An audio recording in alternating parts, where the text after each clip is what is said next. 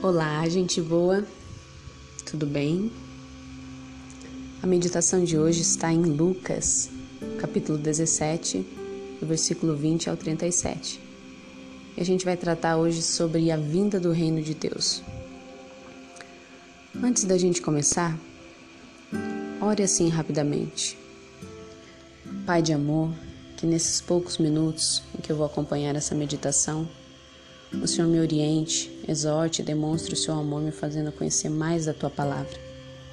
Por amor ao teu nome é que eu oro. Amém. Como que você definiria o reino de Deus? No capítulo 17, Jesus continua exercendo seu ministério público, juntamente com seus discípulos, operando milagres, doutrinando e pregando acerca da sua vinda e salvação. No relato do autor desse evangelho, três temáticas são apontadas: pecado, fé e deveres. A cura de dez leprosos e a terceira, a vinda do reino de Deus.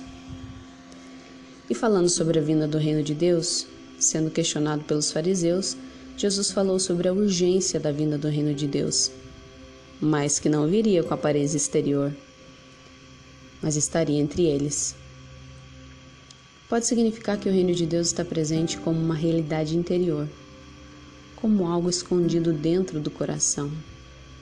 Romanos 14, 17. Ou seja, o reino de Deus pode ser entendido como uma presença e experiência exterior entre as pessoas por meio de Jesus.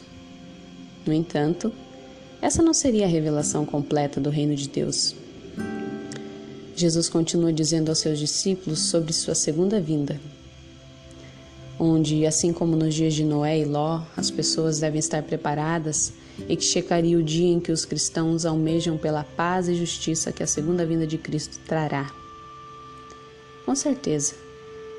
Hoje nós podemos crer que aqueles que já conheceram e reconheceram Jesus Cristo como seu Senhor e Salvador participam do seu reino desfrutando de bênçãos específicas, missões específicas e almejo o grande dia em que a obra do Senhor, nosso Salvador, será completa.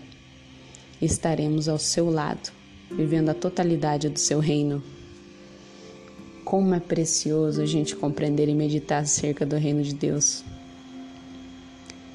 Que esse seja o motivo de todos os dias nos achegarmos aos pés do nosso Salvador, com o desejo de desfrutar mais e mais do seu reino e vontade que Deus nos abençoe.